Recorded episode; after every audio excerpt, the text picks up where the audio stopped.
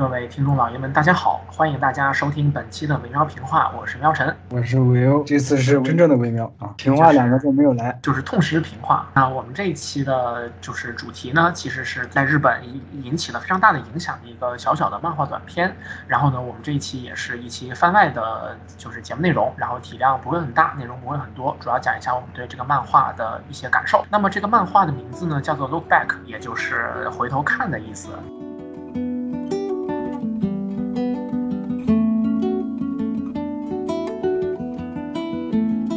Berside I know you're mine，don't you know you might find 他之所以一下子吸引了很多人的注意力的第一主要原因，是因为他的作者，他的作者呢叫做藤本树。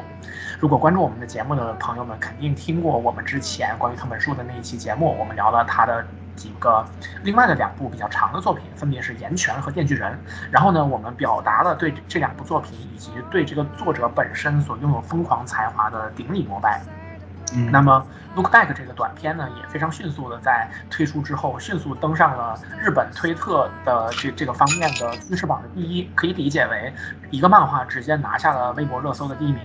那就是有大量的这些漫画的作者们，就是以及各种各样的读者都在，就是夸奖这个短片，说这个短片写的非常好。那么具体的一些就是就是作者的赞誉呢，我们就在后面的展开讨论当中再去讲。呃，总之这个故事它所讲述的其实跟《电锯人》和《岩泉》以及藤本树之前的短片都有所区别。它是一个没有任何超自然元素的小故事，讲述的呢是两个画漫画的年轻女孩子。这两个小孩呢，然后他们在小学的时候就就是就是认识了，但是在故事最开始还不是相互认识的状态。我们的主角叫做藤野，哎，一个藤野，一个京本。首先这个故事开始呢，就是藤野画了一个漫画，然后刊登在了这个小学的校报还是校刊上面，然后很多人都觉得他画的。漫画很有意思，这个时候呢，突然就有人说说有一个一直休学在家的另外的一个小孩子，他的漫画也想放到刊物上来。藤野说那就给他放吧。结果突然发现人家画的画好的比他高到不知道哪里去了，给他产生了非常巨大的心理冲击。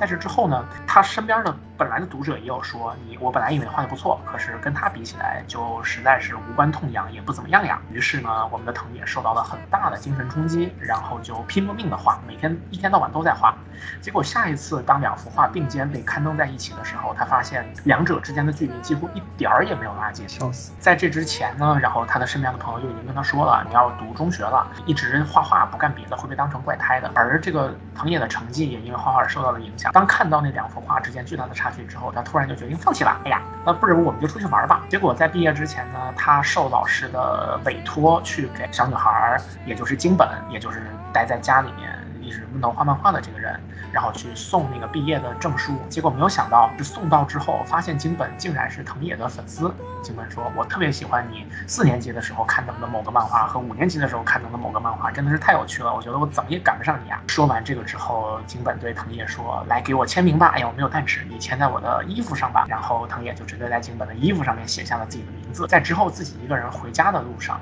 藤野在大雨当开心地跳起了舞蹈。在这之后，就讲到了他们两个人一起去进行连载创作的故事，以及京本去读那个美术大学了。那接下来的部分可能就涉及剧透了。后面的话呢，就是他突然知道京本就是遭受了恐怖袭击，或者说是无差别犯罪，离开了这个世界。呃，藤野再次来到京本的住所的时候，就开始思考说，如果有我两个人没有认识该多好呀。结果在另外的一种平行时空的想象当中，两个人最后仍然相遇了，就是变成了一种很美好的情况。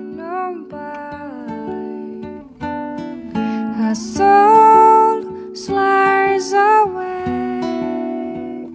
but don't look back anger. I had to say, and so Sally can't wait. She knows it too late as she's walking on by. My soul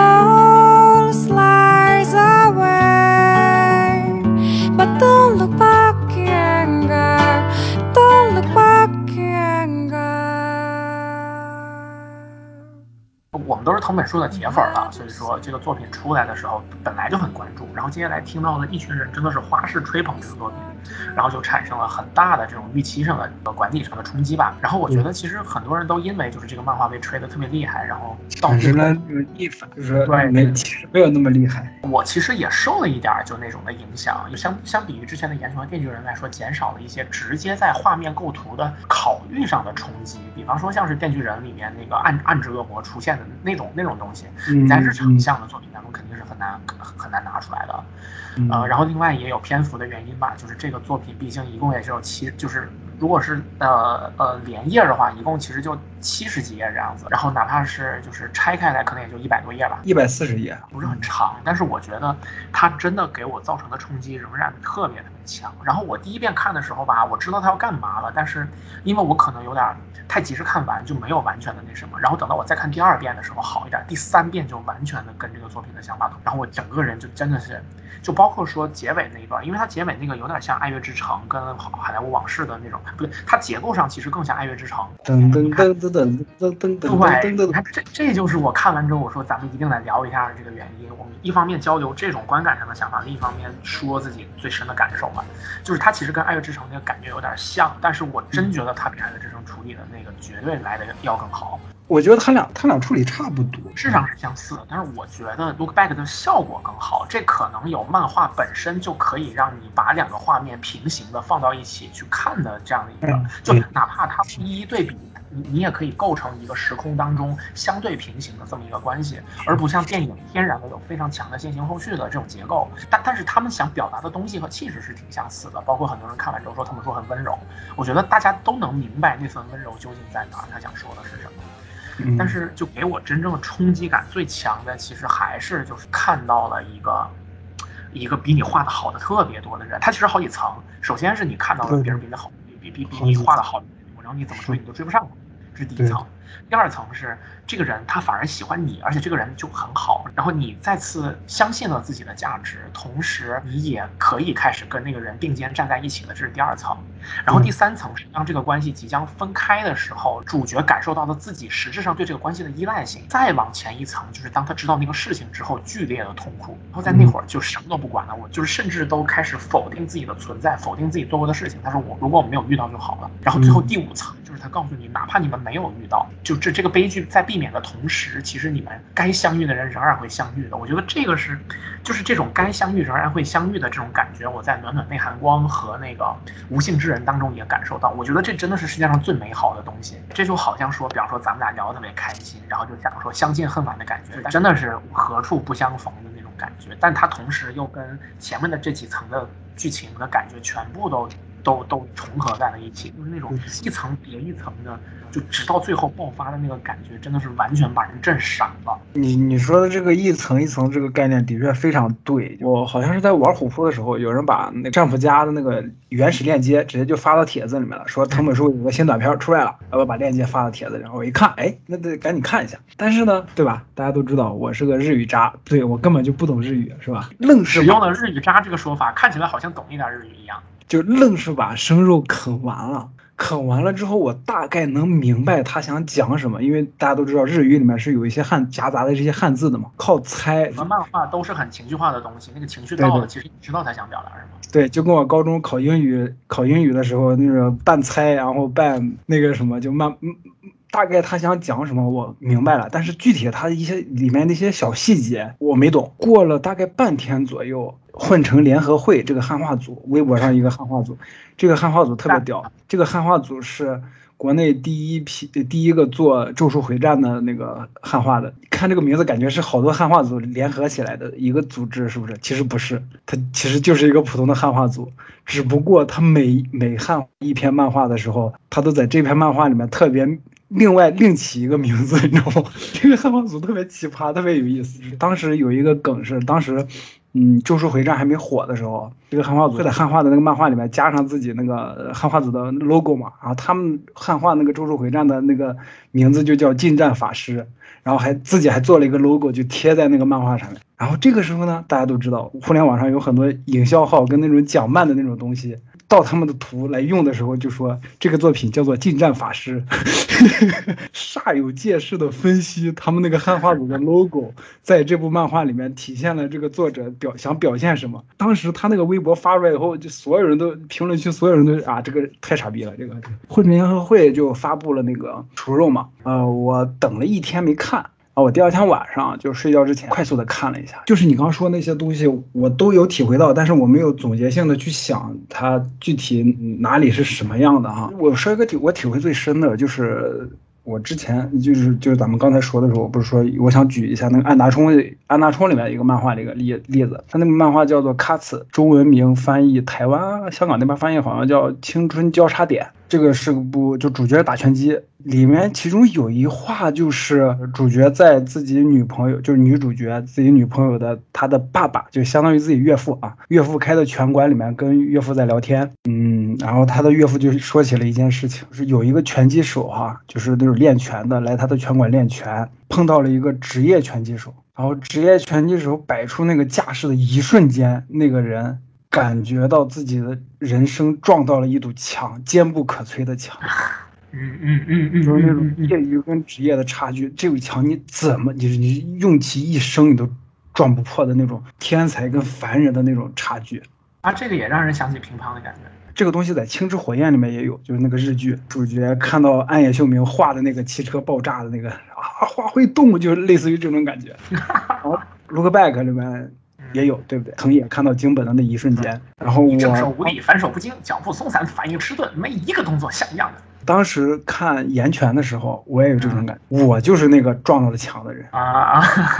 Look back 里面就是藤野看到京本画的东西以后，对他也是那个撞了墙的人，但是。因为我已经我已经不再年轻了，我也不会想着，哎呀撞墙了怎么办啊？就我已经半认命的那种状态，撞墙就撞墙，撞不过去就撞不过去，我我开开心心就好了。我现在心态是这样的。我觉得哈，这也是很多就是说引爆好多漫画家的那种。其实画东西这画漫画这件事情啊，都都不是画插画或者画绘画这种，画漫画这件事情就是天分这个东西，你有就是有，你没有就是没有。你你自己有没有，你自己心里面其实是特别清楚的。就像我，我就很清楚，我就是没有，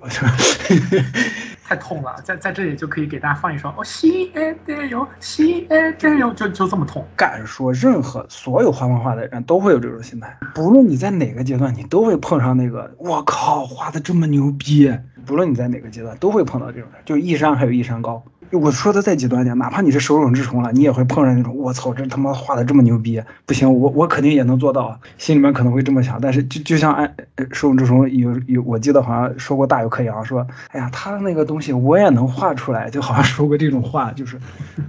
就谁都会碰到这种情况的。对，我觉得就这种看到一个东西，然后对照自己心里面想，我能不能做到这件事儿，其实真的是每一个人，然后尤其是搞创作和搞竞技的人都会去想的问题。对这个问题，可能十次里面有两次你会非常自信的回答说 OK，但是十有十次有五次的时候你会不那么确定，剩下的三次你会非常害怕，你甚至不敢面对那个答案本身。这种感觉往深了挖，就是类似于那种我操我的，我究其一生我在追求的这个东西，他在抛弃我，就是我的人生毫无意义的这这种感觉。对我又算什么呢？对，就是这这种感觉其实特别痛苦。就这种痛苦是伴随着每一个画漫画的人，或者说对，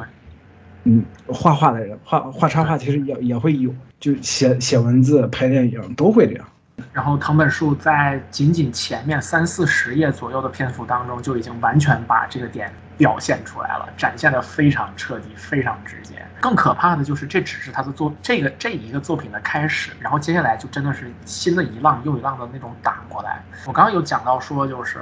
呃，就是这种一浪接一浪的感觉。我觉得他厉害的地方不仅在于说这种层次上的叠加，他同时还提醒着我们，我们是作为人生活在现代社会当中，我们是处于一个立体的状态当中。那画画只是一个点，就是我我对生活的感知的方式，我对于。自己的定位的方式，除了画画之外，都还有别的，有其他的东西，有跟其他人的交流，有我所在意的人对我的评价，有在意我的人对我的评价。那，呃，如果说你只讲一个东西的话，那我觉得可以做到佳作，但是可能很难会给人那么强那么强的感觉，或者说，除非你那个点顶到顶了。但是藤本树这个东西很厉害的是在于，它不仅在这个身上顶到顶了，它里面还有别的东西。然后接下来的点，其实就在于说金本反过来对他的那个感觉，就当那层出来之后，其实带给你的感觉就已经是，就你知道，哎，这个就是藤藤本树这个漫画就跟外面那些妖艳贱货不一样，就是他他想要玩的东西要更加的。复杂立体和多面一些。突然想起来，就是我大学的时候画漫画的时候，我我好像我记得好像在以前在节目里面说过，我不是跟一个跟我同年同日生的哥们儿一起在外面租的房子，我们一起画漫画嘛。我们俩画风特别相近。但是那个哥们儿已经在杂志上连载，就是我，我是一直有那种，哎呀，好牛逼啊！就是我，我怎么不行啊？那那种感觉。我们俩其实交流很少，但是你知道，就画画的人都有那种，就是哎呀，在网上特别嗨，但是现实中其实大家都很羞涩的那种感觉。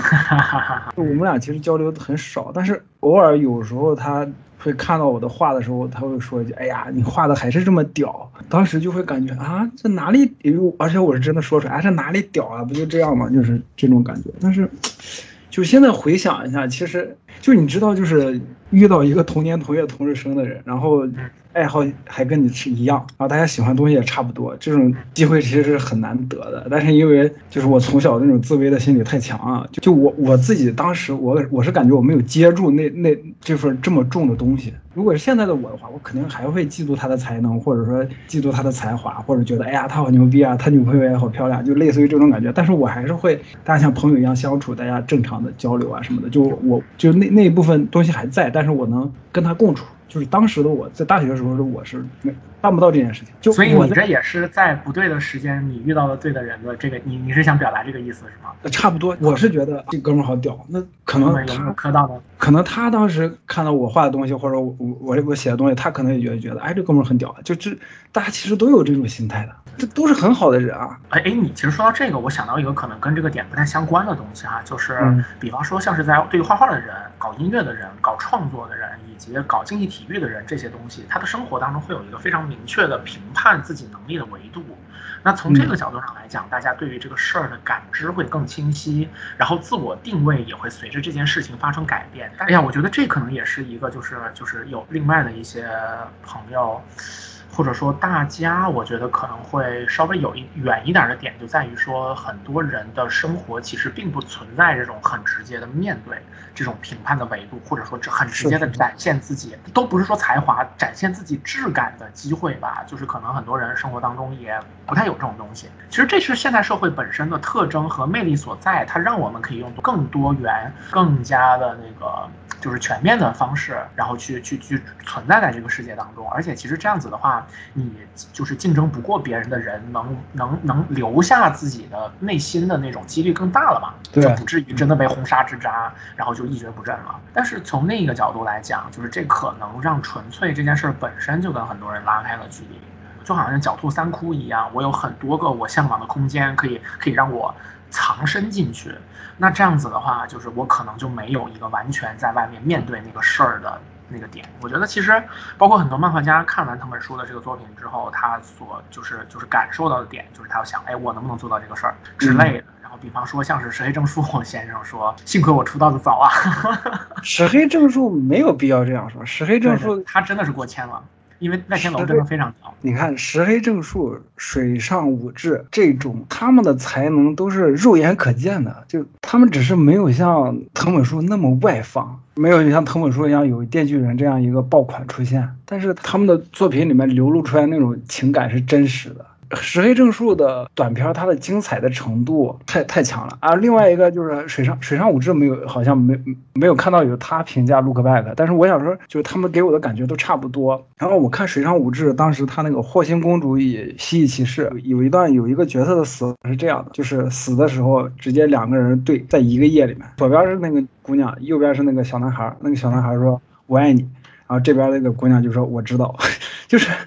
那个冲击力真的就是特别强，就虽然是玩了一下星战梗，但是那个女孩在男孩死的当下，并没有表露出是任何的情感，好像就是很平淡的接受了这个男孩死掉了这个事实。但是当女孩消灭了杀死男孩的那个怪物之后，然后那一瞬间，然后女孩情绪崩溃了，而且这个时间是隔了很久，这一两个月。这么长的时间之后，那一瞬间，女孩的情绪才爆发。那那一下子情绪爆发，真的啊，就特别打动人。读者看了以后，就心里面就五味杂陈的那种感觉，就是就你像这种画面，就打的你说不出话来。石黑正数跟水上武志他们在自己的漫画里面表达出来那种感情真的太好了，就是哎呀，石黑正数完全没有必要说这种话，他只是真的像你说的，他过谦了，就是对对，确实是过谦了。不过其实就刚你讲这个，然后我突然感觉到一点是什么呢？就是大众传媒这件事儿本身的伟大，就是这些 great idea 跟随着这种 mass media 这种大众传媒极强的辐射能力到达这个世界上每一个角落所有人的心中之后，它能开出那么多。形式各异的花朵出来这件事本身真的特挺了不起的。就你想象，美国的卢卡斯影响了多少人？他让詹姆斯卡梅隆去拍电影，我所以我们才能看到《阿凡达》。然后他让石黑正数、水上物质这些人看到这些东西。这件事本身，我觉得就真的想想就挺了不起的。还让鸟山明画出了龙珠，我觉得鸟山明他说也很喜欢星战，真的真的太了不起了。就是我之前在看那个电影，就是那个攀岩的那个电影，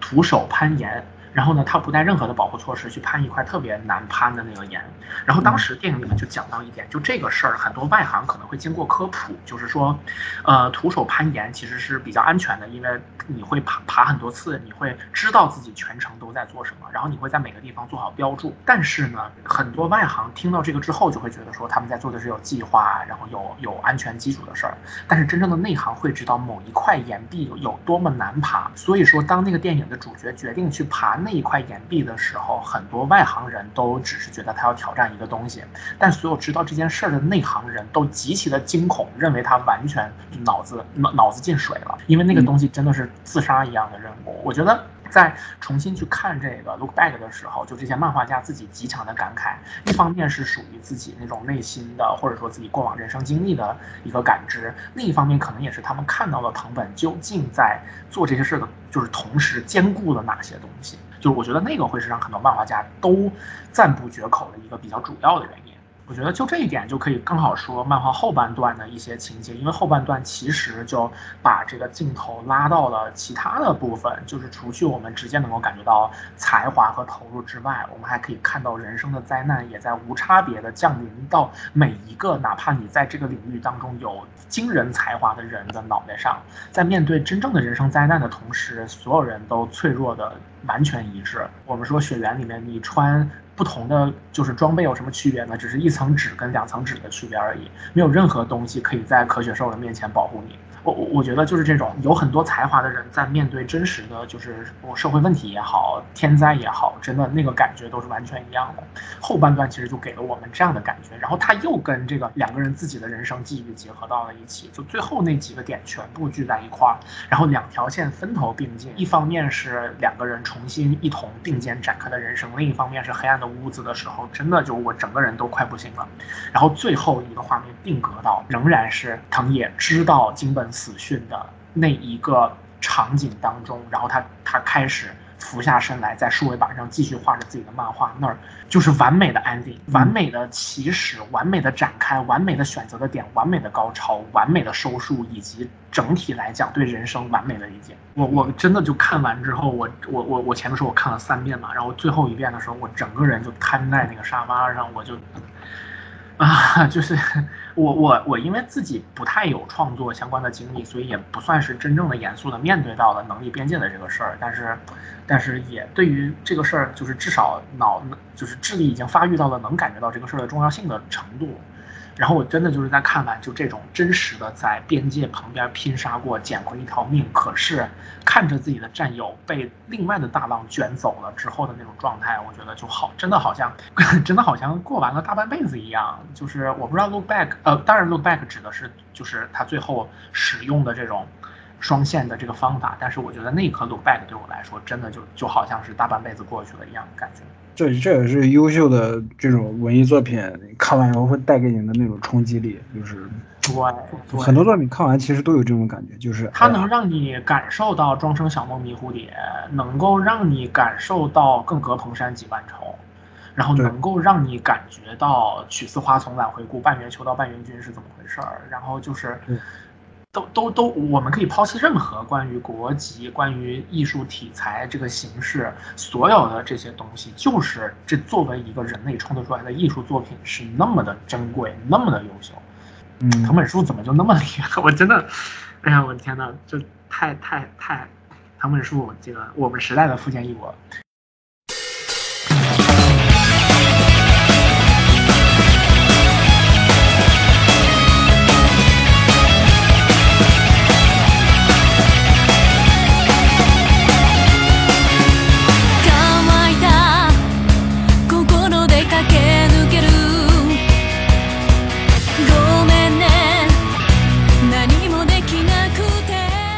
不行，这是个很糟糕的 flag。他跟富坚一博完全还不一样。富坚他是有细腻的东西在，但是他不会把细腻的这个东西作为他作品的主题。富坚是会把这些细腻的感情作为他作品的点缀。是的，对于富坚来说，细腻是武器。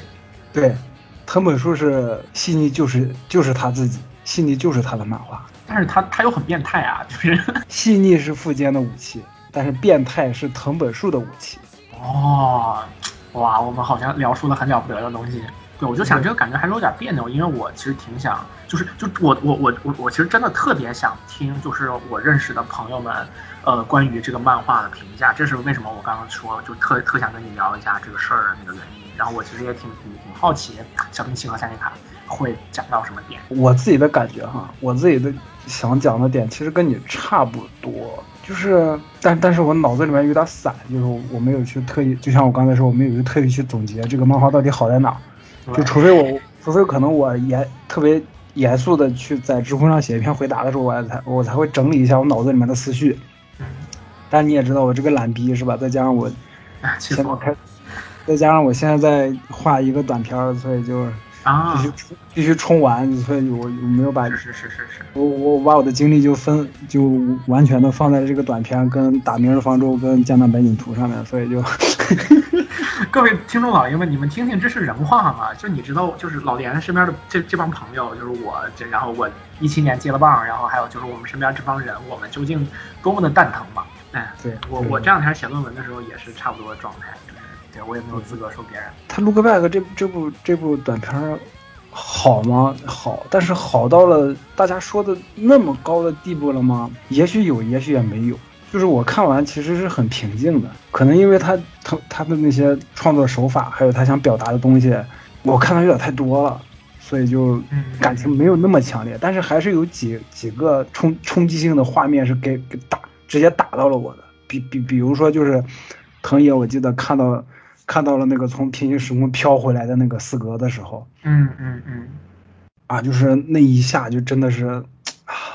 我知道了，就是说你想说他所用的东西，或者说他想表达东西，其实并不新，他不是最早这么说的，他也不是把这个事儿可能就是用最最奇形怪状的方式说出来的。对，就是他他没有玩任何没有玩任何的花活，对，这个也没有奇，对，也没有任何的创，也不能说创新吧，就是没有超出我对他的想象，但是他传达出来那种东西是特别真实的，他的手法。纯熟到了重剑无锋的地步，我我这么说。对，从这个角度来讲，然后我我其实也觉得，就是因为猎奇的东西，我觉得在《岩泉》和《电锯人》当中已经有非常充分的表现了。就真的就是这俩就变态，就是我们到现在举例子的时候，就大家都会说到说电锯人的暗之恶魔这个部分，以及我逐渐理解一切那一幕，还有万圣节这样一些部分，会带给我们的直接的冲击感，以及极其可怕的就是电锯人这个作品当中，尽管有这么变态的部分，可是仍然有很日常的部分，而且那些日常的部分对于普通人来说也具有极强的吸引力，是特别撩的那样的一些情景，这两者的结合本身带给人的那种冰火两重天特别强的冲击效果，但在 Look Back 里面其实就没有特别多的这个层面的东西，它就是在很直接的讲这个故事。但是藤本树通过这部作品，他仍然证明了，就是他对于各种各样题材的极强的把控和驾驭的能力，以及他本人对于人事、对于自身的充满天才而又非常深刻的洞见吧。我觉得这些是我看完了他的不同类型的作品之后，放到一块儿最想说的东西。那总体来讲就是这样子。那老连，你还有什么要补充的吗？你觉得？画《拜见女皇陛下》的作者 Z Z Cloud，他曾经在一篇博文里面就说过，画日常的东西其实比那些打打杀杀的要难得多。要难，嗯嗯嗯，对，要难得多。就是所以从这点来看，藤本树能把那些变态的东西画的那么变态，虽然他同时不带一点变态的东西的作品出来的时候，仍然那么打动人。对，这点是，哎呀。就是天才，就是 天才。他是九三年的，对啊，多么就羡慕啊！就是，哎呀，就是对。哎，说起藤本树，就是我我想提一下，咱呃咱们电锯人那期节目好像都没有提，嗯，就是电锯人的那个责编，藤本树的责编林世平老师。对林林世平这个编辑真的太屌了，就是我看了《电锯人》跟《岩泉》的幕后之后，我发现他们说是林世平一手发掘出来的，就包括让《电锯人》去站不上连载，都是林世平，就是小冰心不是说都是林世平向总编提的提的嘛。然后你看林世平为什么我觉得他很牛逼呢？嗯，你知道他带的另一部漫画是什么吗？《间谍过家家》，我安利过你们看。但是你们没有去看，就是你们还没有看《间谍过家家》这部漫画，牛牛逼，是牛逼，就是哎呀，就是另一种牛逼，就跟藤本树的牛逼不一样。《间谍过家家》就是那种每一页每一格都充斥着两个字儿有趣，每一个设定都充斥着有趣。呃，就发掘出这样作者的一个编辑林世平，就是我是我是感觉林世平可能在编辑这个。领域里面跟藤本树一样是天才，是可能是通关了的感觉。对，就跟那个《龙珠》的责编鸟岛和彦一样，就是那种可能是一个水平的，就是太牛逼了，真的就是他如果能带出一个岩泉，可能是偶然；带出一个电锯人，可能还是偶然。但是能把间谍过家家带出来，这就不是偶然了。最后再提一嘴，就是蓦然回首，就是 Look Back 的汉化在微博上也炸了，就是。你这个炸指的是什么？十几万的点赞，十几万的转，六万的，就是咱们前两天看好像六万转发，就是炸。就是当你同时提到微博和炸这两个词的时候，我总觉得是一些不好的事情发生了，让我有点担心。OK，那行，那我们这一期就是这样子。是的，那好的，那感谢听众老爷的们的收听。以上就是我们的这一期短暂的番外的全部内容。那接下来呢，我们应该还会放出一个比较长的关于呃这个短篇漫画 Look Back 以及关于藤本树这个人的更加全面的讨论。然后我们也会邀请新的这个嘉宾，然后加入到我们的讨论当中。那敬请期待。然后也呃非常非常的希望大家可以找这部漫画来看一下，绝对是不会辜负你的二十分钟的时间的。大家这个我们下一期敬请期待。好的，本期节目就到这里，感谢大家收听。喜欢的朋友不要忘记点赞、收藏、关注“维喵平话电台”，荔枝、网易云、喜马拉雅以及 Podcast 和 Castbox 同步更新。微博、B 站搜索关注“维喵平话”即可收看精彩幕后花絮及主播日常，也可以进入爱发电网站搜索并助力“维喵平话”。我们感谢每一位粉丝的支持与期待。维喵平话说点有意思的事儿，我们下期再见，See ya。beside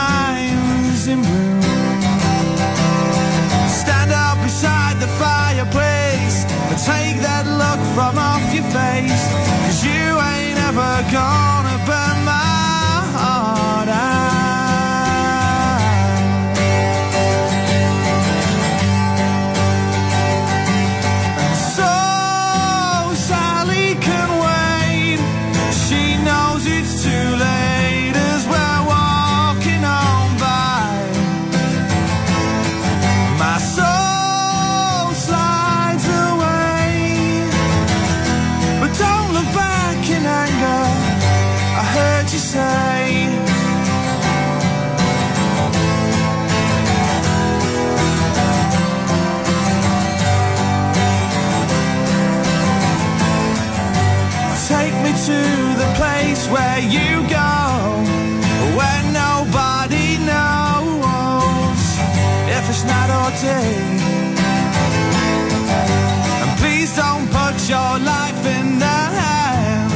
of my rock and roll band.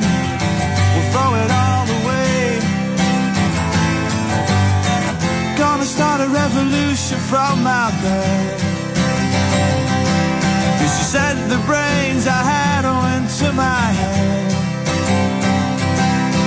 Step outside, cause summertime's in bloom stand up beside the fireplace. Take that look from off your face, cause you ain't ever gonna burn my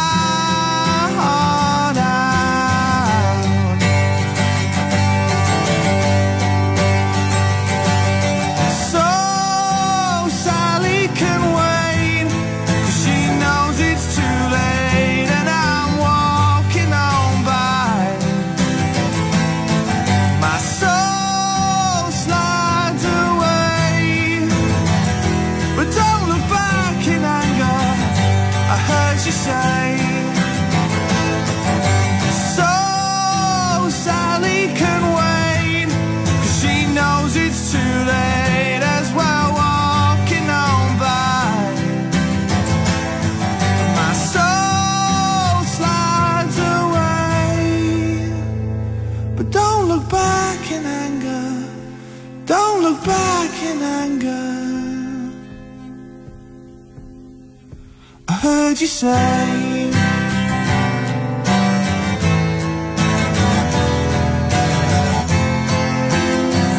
least not today.